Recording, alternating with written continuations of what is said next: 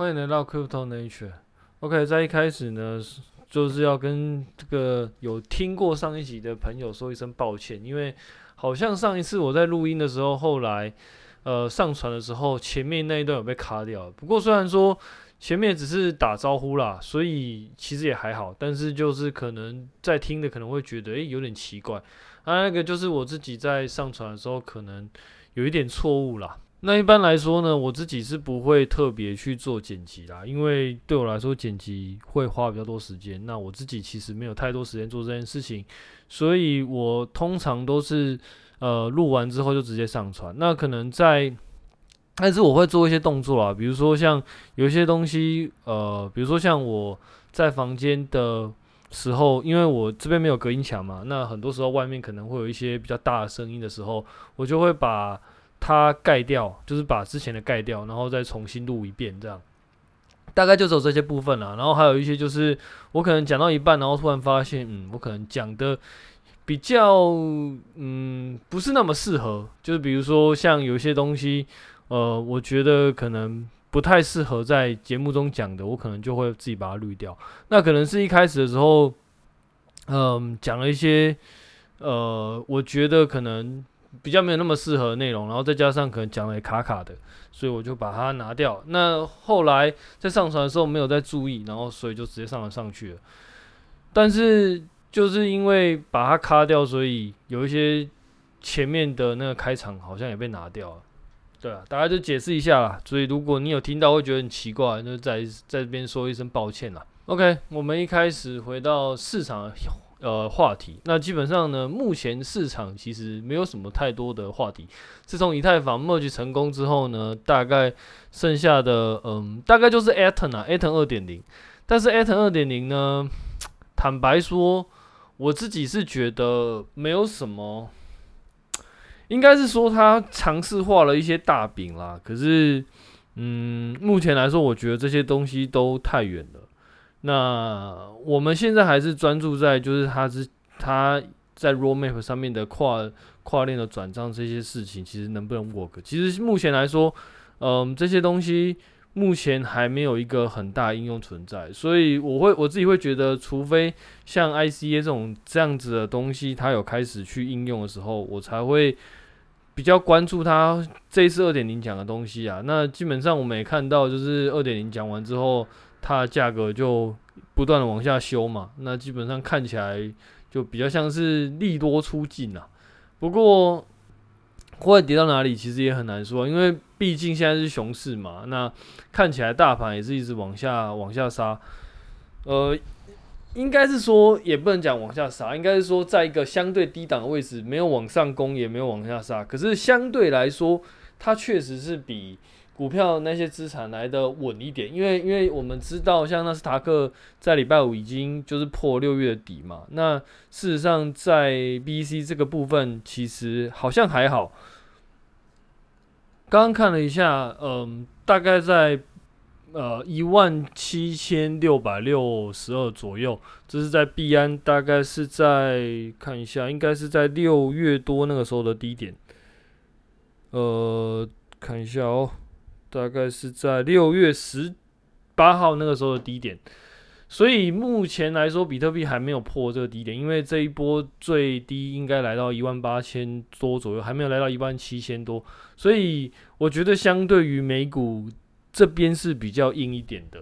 那至于到底是因为什么原因，其实我自己还不知道。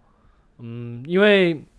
很多人是会说，就是因为他们对于呃，在传统的法币，它可能没有什么信心，所以它来到比特币。但是我自己觉得应该不是这个样子，应该会有一些其他的原因啦。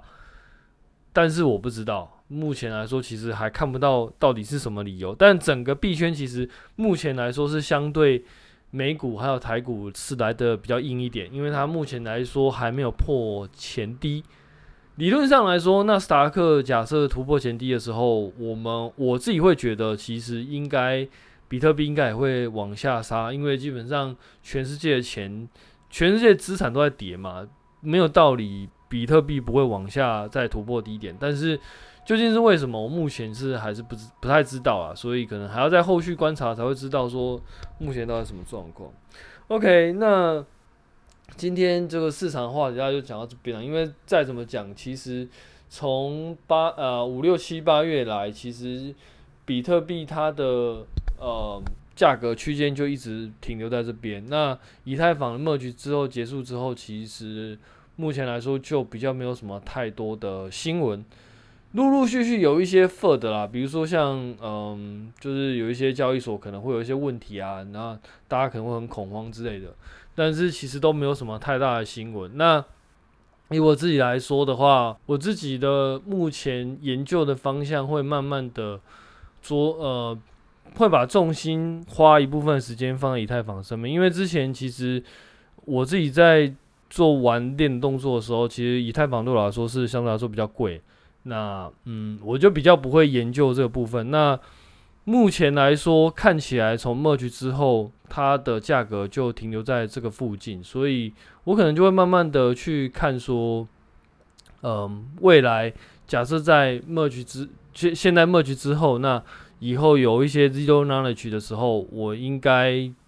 就是会看一下以太坊它的那个状况，因为毕竟目前来说，以太坊还是整个。呃，Blockchain App 里面相对来说是资金量比较聚集的地方，那它的应用其实也有陆陆续续在开出来。因为在熊市里面，其实我们呃很多项目可能会死亡，那唯一可能不会死亡的，大概就是资金会堆叠的地方。那目前来说，整个呃资金堆叠比较多的地方，在币圈里面，应该还是在以太坊啊。当然，BTC 可能还是最多啊，但是嗯，整个。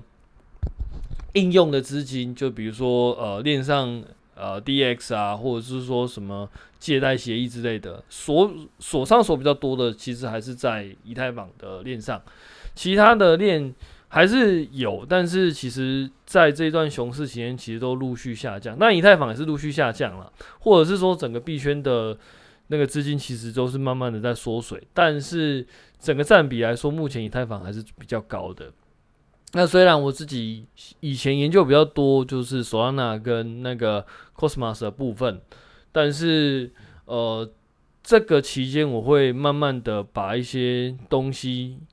会慢慢转移到以太坊上面，但是当然其实不会一一下子就转移啦，因为对我来说，Solana 其实还是非常有吸引力的，而且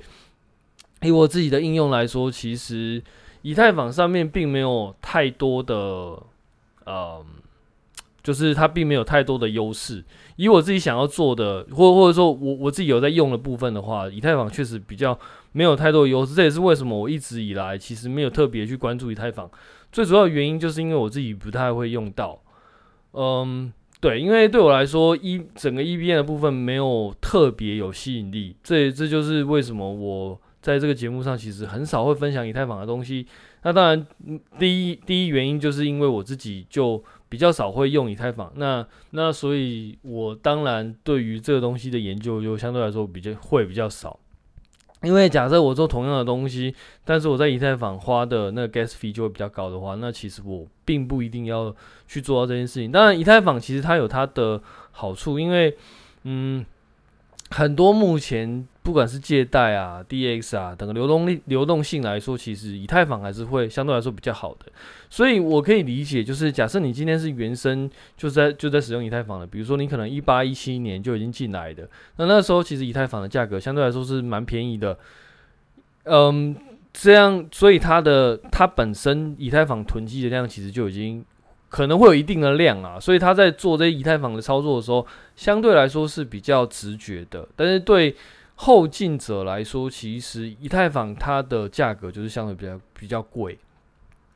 但是呃不得不说，以太坊它还是一个比较目前来说比较呃拥有比较正统的呃地位的存在，因为很多东西其实都是从以太坊 fork 出去的，所以我因为这个原因，所以我慢慢还是会回到。就是会把一些关注力放在以太坊上面，虽然说目前来说暂时还是不多啦，因为其实光是 Solana 跟 Cosmos 其实就已经很多东西可以让我呃时间几乎全部占满了啦，所以我就也不一定会花很多时间去做这件事情。Anyway，反正目前的状况可能就这样了。那我们接下来就讲一些下一个话题。那下一个话题我想要就是分享的就是就是 Optimus，它是。Tesla 它目前之前在 AI Day 里面，也不是说之前啊，就是这几天在 AI Day 里面发表的一个机器人。嗯，因为我自己我自己主要是在做 machine learning 的，算是工程师，或者说我的职业比较偏向于这个部分啦。那当然对我来说，这个东西就会觉得特别有趣。首先，先大概介绍一下那个 machine learning 到底在干嘛，因为。嗯，其实我在上古集数也有也有聊过这件事情，不过反正就是也已经过很长一段时间了嘛，反正就再拿出来讲一下。首先，我们先解释一下，就是 machine learning 或者说 AI 在一般的我们在实际在使用或者说实际在开发的状况，大概分就是大概是什么什么意思？所谓的 AI 到底是什么？OK，首先我们会先把时间拉到。呃，大概二三十年前，那个时候在一九九一年，那个时候有几个大师，像 Yann LeCun 啊，或者是说 Hinton，他们其实那个时候弄了一个东西叫做，也不能也不能讲他们那个时候弄了一个东西，应该是说，或者是说，其实更正确来讲是，呃，在那个机器学习的研究领域有一个分支叫做类神经网络，那这个东西其实。比现在比较知名的，我们会知道是 Yann LeCun，他就是弄了一些像 CNN 之类的东西，或者说发现像 CNN 之类的东西。然后 Hinton 他弄了，算是把整个 NN 的系统变得变成发扬光大。但事实上，这一些关键技术其实都是，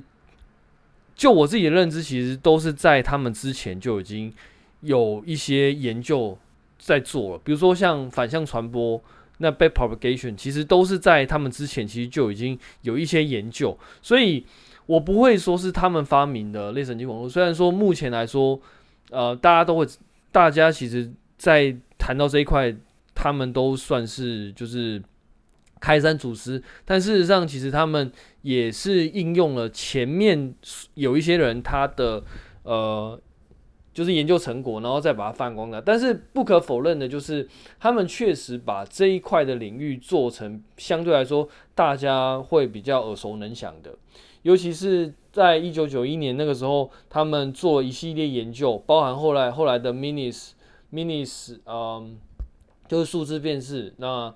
呃这一些 example，这一些 tutorial，甚至这一些嗯，就是标准。就因因因为它会有一些 data set，就是拿来训练，或者说拿来测试，或者是拿来当做一个 benchmark 的东西，其实都是在那个时间点所被提出来一些东西。当然，其实，嗯，虽然说他们在那个时候有提出来这些东西，可是时间其实都已经过到二零零八年、二零零九年，其实才陆陆续续被 Google 那些人就是慢慢看到。那最早其实是在 Stanford 举办的一个。一个比赛里面，然后他们使用那个 AlexNet，我记得是 AlexNet 啊，使用 AlexNet，然后去达到一个图像辨识一个很高的分数，所以那个时候才陆陆续续被大家就是又重新进入大家的呃视线范围之内。当然，其实我其实这东西它里面有很多东西可以讲啊，比如说像类神经网络，其实它最为人诟病的就是它的那个。也不能讲为人诟病，或者说它其实很多时候会被拿出来批评的，就是它的数学的那个理论基础其实并没有很深厚。其实他就是拿有点像是用机器，然后一直硬算，然后算出一个结果这样。或者是说，我们举个例来说好啊，那现代的类神经网络它的训练模式有点像是它在不断的去 try error，它使用机器的方式，然后。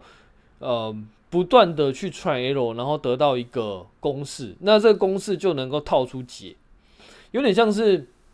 有点像是，呃，你今天知道，呃，你你你你你今天，比如说你开车从台北，然后要开到高雄，那你其实并不知道路要怎么开，那你可能也没有地图，所以你唯一的做法就是你，你往前开，然后你。就一路开一一直开一直开，然后开到底，然后发现其实，嗯、这个部分好像不是高雄，所以你又往回走，然后往回走呢，再去问别人，然后问别人之后，然后发现哦，路应该往那边走，因为你没有一个地图，那你也不知道你也不是，你也可能也没有全局的地图，可是你就是不断的透过问人的方式，然后透过一些呃相对应的判断，比如说你可能会看月亮啊，或者说看月亮的位置，或者说看太阳的位置，然后这些呃这些辅助知识，它它不是直接告诉你高雄在哪里，只是说它相对应用这一些相对的知识。然后去指引你可能高雄在哪里，那你你再透过这个不断的 try error，你最终有机会找到高雄。当然也有可能你就是会掉进一个死胡同，然后一直绕来绕去，永远绕不到高雄，这也是有可能的。可是很大机会，他可能会真的慢慢去找到高雄，因为很多时候我们在人类的学习其实也是这个样子。那其实我们刚刚讲的这个。从台北找路到高雄的这个过程，其实就是被 propagation 在做的事情。它有点像是你今天我们以前在以前在做物理实验的时候，你可能会，比如说像以前在自然科实验的时候，我们可能有做过那个重力实验。就比如说你用一个什么砝码，然后从那个离地可能一公尺的地方掉下来，然后你去量测它的速度，它掉下来的速度，然后你就会有。呃，你从哪个地方放，然后以及它掉落掉落下来的时间，那从中间你可能就可以慢慢去推导 F 等于 ma 之类的，类似这种做法。OK，那嗯、其实类神经网络它其实就是在做做这样的事情，你会量测很多物体的质量，然后呃一开始初速。出位置在哪里，然后末位置在哪里，然后以及中间掉落速度，你收集很多这样的资料，然后你会慢慢的去踹，慢慢的去踹，慢慢的去踹，然后你就会找到一个公式叫 F 等于 ma，或或者说 F 等于 mg，就是因为透过这样的模式，你就会找到这个公式。那整个类神经网络其实它就在做类似的事情。我们在现实生活中，假设影像辨识对于机器来说，它就是像是一个图片，就是你的 input，然后辨识出那个结果就是你的 output。那你的目的就是要找出这个 input 是对应到哪个 output。那中间它我们在数学上就会有一个公式去，当你把 input 的资料倒进去的时候，它就会透过这个公式，它会算出一个 output。那你的目的其实都找到这个公式。那至于这个公式怎么找啊？就像我们刚刚在做那个。呃，自由落体实验一样，你你会有很多就是位置、出位呃位置、重量跟末位置以及时间的这些资料，然后你就会慢慢的去带带带带带，然后带到一个找到一个公式出来。简单来说是这个样子。那具体一点来说，就像我们刚刚讲的，从台北，然后你没有地图的状况下，你要找到高雄，这这个道理是有点类似的。那你就是透过不断的 try error，然后不断就是不断的去找。你你可能就会找到一个答案。那目前来说，我们早期的那个呃影像辨识其实都是类似的概念，它就会透过很多不同的图片的数据，然后以及它对应的呃结果，然后慢慢的去踹踹踹踹踹，然后踹到一个公式出来。这个公式就可以，当你在这个不管你丢什么图片进来，它都会显出显示出一个 output。那当然，如果你的这个正确率越高的话，我们就会称为这个演算法其实就做会就相对来说做的比较成功。整个训练的模式其实就是这样子。那嗯，这个就是我们就是现在比较常在讲的，就是类神经网络。那当然，其实嗯，整个 AI 其实并不包含。就是它包含，但其实不止那个类神经网络，它其实还有很多其他的东西，比如说像 SBM 啊，自身向量机，比如说像 linear regression，或者说那个 logistic regression，然后还有一些什么 binary search，呃，不，那个那个什么 binary decision tree，然后还有 random force tree 之类的。这些方法其实，那甚至还有一些 probability model，其实这些东东西都是在我个人会认为都是在 ML 的 method 里面的其中一个部分。那透过这些 ML method 里面所做出来的一个会自我修正的程式，我们会把它称之为 AI。至少在我自己的定义来说是这个样子啊。那为什么会研？为什么会特别讲到？因为我们其实从刚刚到现在为止，其实我们讲很多都是在类神经网络。因为类神经网络它是一个非常 general 的东西，它就是理论上来说，这个类神经网络它可以去呃代表任何公式。也就是说，假设你有 input，假设你有 output，理论上你透过不断的 try and error，你就会找到一个公式。那这个公式就可以让你有一个 input，然后你就会产生一个对应的 output。那它的它最强大的力量就在这边。那当然，其实透过这个东西，你有机会去帮各种不同的问题做定义。比如说，你今天那个做影像辨识，你可能就是有一个 input，有一个 output。然后你找一个公式，可以让这 input 产生 output，那你这个东，你这个公式就有机会变成一个呃 deep deep learning 的演算法，那就可以拿来做影像辨识。那或者是说，你今天做那个呃，其实物体辨认也是一样嘛，就是它就是那个视觉辨识的一种。那假设今天声音辨识，其实也是一样嘛，你给它一段声音，它就可以去。找到 output 的一个 pattern，就是找到 output 的一个公式。那所以你给它一个声音，它就会出现一个 output 的结果。那这样子的话，就可以变成声音辨识。那你丢出什么样的东西给它，它就有机会形成什么样的辨识。所以它厉害的地方就在这边。那当然。其他其他的那个演算法其实也不是没有用，因为后来像 Deep Learning 它就有去融合了很多像 SVM 或者说传统的 method 它的方法，然后做出更新一代的像那个 Auto Gradient 这种方法，然后再整合其他的演算法，就可以变成一个新一代在做 Machine Learning 的方法，因为它可能可以更快的去找到这个公式。嗯，先先讲到这边，那。为为为什么会讲到这边？就是因为我我们先就大概的提一下整个 AI 到底在干嘛。而、啊、我们现在先总结一下，其实对我来说，AI 它就是用很多 ML 的演算法，然后做出一个可以自我反复修正，然后自我去透过截取外部的讯息，然后反复的去意代，然后得到一个自己得到一个判断的一个东西。那事实上，这样的这样子的做法其实是有的。那比较目前来说，以我自己比研究比较多，就是所谓的 deep reinforcement learning。那它的做法其实就是像，呃，它的原理就是像那个 AlphaGo。AlphaGo 其实它是一个呃，有点像是一个下棋的 AI 程式。那它其实就是会根据盘面上的状况，然后去推演出不同的棋路，它产生出来的结果，然后再用这个结果去下，因为它可能可以判断就是。因为他可能可以判断说，我我今天下这个棋，然后那个盘面上可能又会产生出什么样的变化，然后再根据这个盘面再下这个棋，然后它可能又会产生什么变化，然后我我就是呃考虑到很多不同的棋路变化之后，我自然而然就可以找到一个方法，或者说就是就就可以找到一个呃我下这个棋，我胜率就是最高。那这个就是我刚刚讲的，就是他会收集不同的资讯，然后。根据现场的状况，然后去做出更新的判断，这个是我自己对于，嗯，或者说广义上 AI 它的的定义。那呃，在这个广义上 AI，其实目前来说不可或缺的，其实都是 Deep Learning 的存在。哎，那我们就是 AI 的呃。前置呃前置的那个资讯，我们就先讲到这边，因为其实东西蛮多的啦。因为包含，其实我刚刚一开始本来是想要讲说，嗯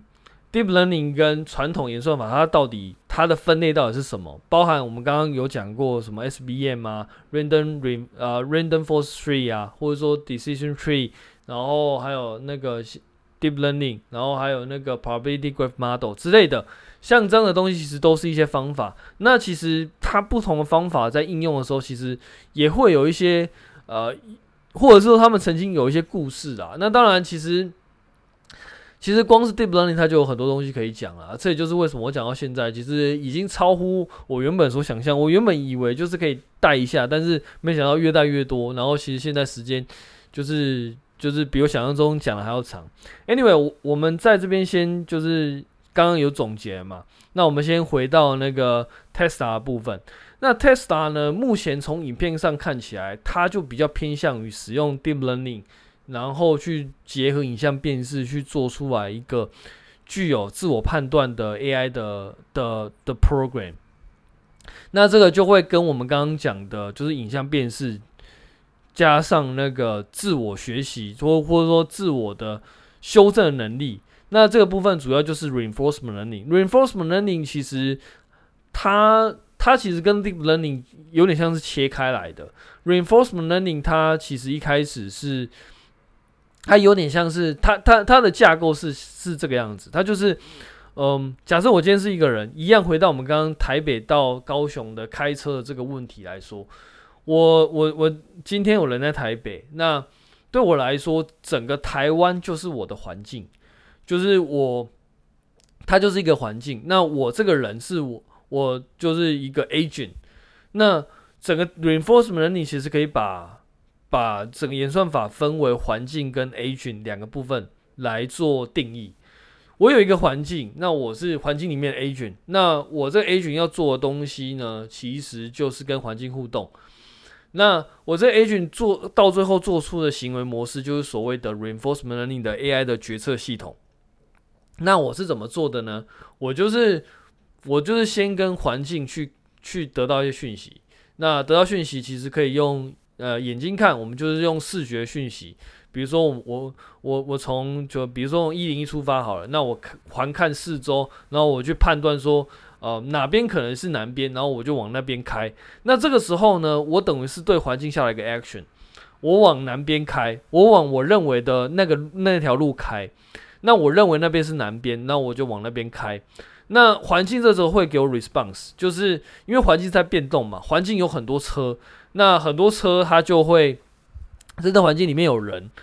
然后我在每一步开的过程之中，环境都会给我 response。那我就会透过这 response 去判断我现在的位置是不是真的往南边走。比如说，我认为南边可能是它有一些特征，比如说南边可能比较热，所以我假设我今天越开，我的温度越来越冷，那可能我就不是往南边走。你懂我意思吗？就是我会透过环境给我的资讯，然后告诉我现在是不是真的往我的目标方向走。那那我们在训练这种演算法的时候，就会先去假设一个目标，这个目标会有奖励。比如说，以我们刚刚那个题目来说，就是我越靠近南边，我拿到的分数就越高。所以，假设我今天开，然后我今天就是温度越来越高，温度啊温温度越来越高，那就代表我可能越来越靠近南边。那这个时候，我的分我的分数就越来越高。那分数越来越高呢，我就会往越来越往越来分数越来越高的方向走。我听起来有没有很像一个东西叫做动能交易？就是我今天投了，然后它有涨，然后我就追，哦，是吧？那其实 reinforcement 其实也类似的原理。我今天一开始分数是零，那我往一个方向走，那我发现这个方向越走越南，温度越高，那温度越高，可能越往南边走，那分数就越高，那我就会越往分数越高的方向走。那透过这 reinforcement learning 的那个训练呢，我就可以慢慢的越往南边去前进。那其实这个东西可以套到我们日常生活中很多很多的情景，比如说你今天在考试，嗯，就是我们在高国高中考试嘛，那你今天念了一个东西，然后它有考出来，你就会觉得很高兴嘛，因为我念的东西有考出来。那下一次你就会用同样的方式去念书，因为上一次你得到一个比较好的 feedback。那 reinforcement，其实也是一样，因为环境会给你 feedback，那这个 feedback 会决定你到底是就是就是嗯，现在做的是好还是坏。那当然，你假设你现在做的好的话，你就越往好的方向走。那所以整个 reinforcement learning 它的演算法就是这样运作的。那 deep reinforcement learning 其实就是把透把那个接收资讯这个部分呢，从原本的呃比较。它可能可以接受一两个 signal 的方式呢，它可以把它转换成，它可以去接受更复杂的资讯。也就是说，我们用刚刚影像辨识的的那个的例子来说，因为我们 deep learning 可以去辨识一些比较复杂的、比较复杂的图图像，那我们就再结合这些比较复杂图像辨识的技巧，然后就会变成 deep reinforcement learning。那我自己在看那个，嗯。Tesla 的 Optimus 呢，其实它有点类似应用这样的方式，因为我们可以看到它有一个画面是，它会去辨识目前它的那个，呃，应该说它会把整个环境变成，因为因为我们可以看到它里面有一段图片是，就是那个环境是，呃，有点像二质化之后过的图片。啊，那个其实就是我们日常生活中，不，不是日常生活中，我们在训练模型的时候，会把呃环境的图片变成就是二质化来，嗯、应该是说，也不能说变成二质化，应该是说我们在训练的过程之中，不会把原来的图片资讯完全保留下来，我们会把一些东西抽掉，然后就变成一个一些比较单调的图片。来表示我们这个环境。那其实我们可以看到，那它有一个有一个影片里，就是在在影片里，在那个影片里面有一段影片，它就显示出一个蓝跟绿的环境画面啊。那个其实就是，嗯、假设我们今天把呃，我有一个房间，我把房间拍成影片，不，拍成一个照片。那事实上，在 Deep Learning 分析的时候，它会把这个。真实世界的图片的颜色把它抽掉，然后变成一个比较单调的颜色，然后去分辨这个东西的这个范围是什么东西，另外一个范围是什么东西。这个是在传统影像辨识里面算是一个蛮呃蛮有用的技巧。只是因为后来 Deep Learning 呢，它把这个技巧变得更抽象化。因为因为以前我们在做影像辨识的时候，可能就是当我照到这个。这个场景的时候，我就会做影像图片的分割，然后把不同的东西把它抽出来。比如说柜子就是柜子，柜子把它变成红色，然后桌上的台灯把它变成蓝色，这样它就会变一个一个分开。那你就可以你在画面上就是这个蓝色它就是一个台灯，这个红色它就是一个柜子。这个是我们以前在做那个影像截取的时候比较常用的手法啊。那个时候我们是用人去。去呃给机器资讯说，诶，你应该要怎么做？但是后来其实，在 deep learning 的时候，它是自己做，它是自己做到了一个这样子的效果。所以总结来说，就是看起来它比较偏向于应用 deep learning、deep reinforcement learning 的方式，然后去截取那个画面中的资讯，然后把它就是会辨识物品，然后接下来辨识完物品之后，它有一个物品的相对资讯之后，然后你再用 re reward 呃。reward，然后去让它去做一些动作，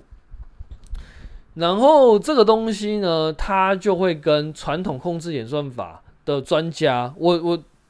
Boston Dynamic 会有一些不同的地方。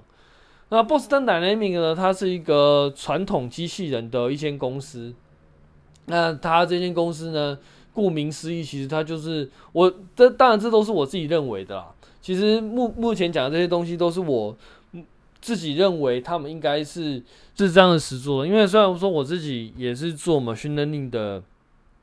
的工作，但是我毕竟不是做机器人的。但是因为我之前也有做一些机器人相关的东西，所以呃会有一些或或者说不能说做，应该说玩一些机器人相关的专案，所以会有一些呃知识是我自己是拥有的，所以对我来说。呃，我会认为可能在 Boston Dynamics，它相对来说是会比较偏重于传统控制的部分。那传统控制呢，其实它也有很多类别，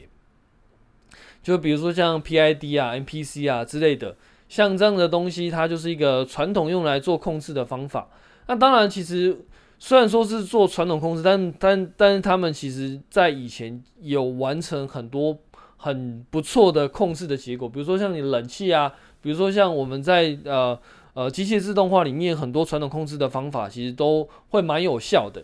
那当然，其实这这个东西跟 deep learning 并不是完全冲突的，因为事实上后来在很多做 deep reinforcement learning 的部分呢，其实有一些研究会把这个东西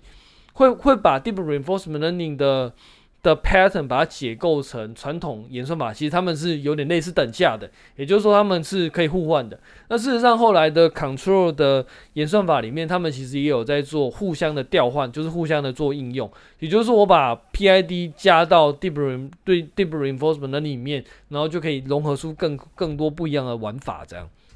所以他们其实并不是完全冲突的，只是说我自己会看起来会是在。呃，Boston Dynamics 他们主要用比较多的，应该就是像 PID、MPC 之类的。他们把控传统控制这部分已经做到是炉火纯青，所以你会看到他们的那一些，嗯、因为因为他们中间会有一些呃差别啦。但但我这边我这边就不讲不讲一些差别。但是我们可以看到，在 Boston Dynamics 里面，它很多机器人是可以做到非常稳定的移动。那这个东西在那个 Tesla 里面，我们是看到相对是比较没有这样，因为在 Tesla 里面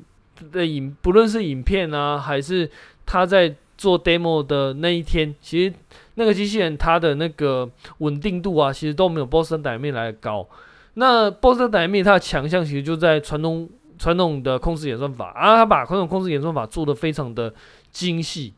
所以我觉得这两种算是侧重不一样，但是以，但是以那个以我自己觉得来说，Tesla 这样子的东西是有机会把它变成更商业化的，因为传统控制演算法比较像是。呃，我设定好一些东西，然后你就照我设定的方式去做，然后它可以做得很完美。那事实上，这就是我们工厂在做设定很多机器的时候的用法。因为，因为你你会调教机器嘛，你会用人的方式去调教机器的参数，然后让机器去运行。可是呢，在 Tesla 里面，它的机器人可能，我我讲可能，因为我自己也不太知道他们。里面内部是怎么实做的？但看起来他们想要朝向的模式是，机器会自己去透过像 Deep Reinforcement 能力的方式，会去收集环境的资讯，然后去透过自我训练的方式去修正参数，然后找到自己的 task。这样，所以我觉得这两者还是有很大的不一样。OK，那我们今天想先讲到这边那，我们下次见，拜拜。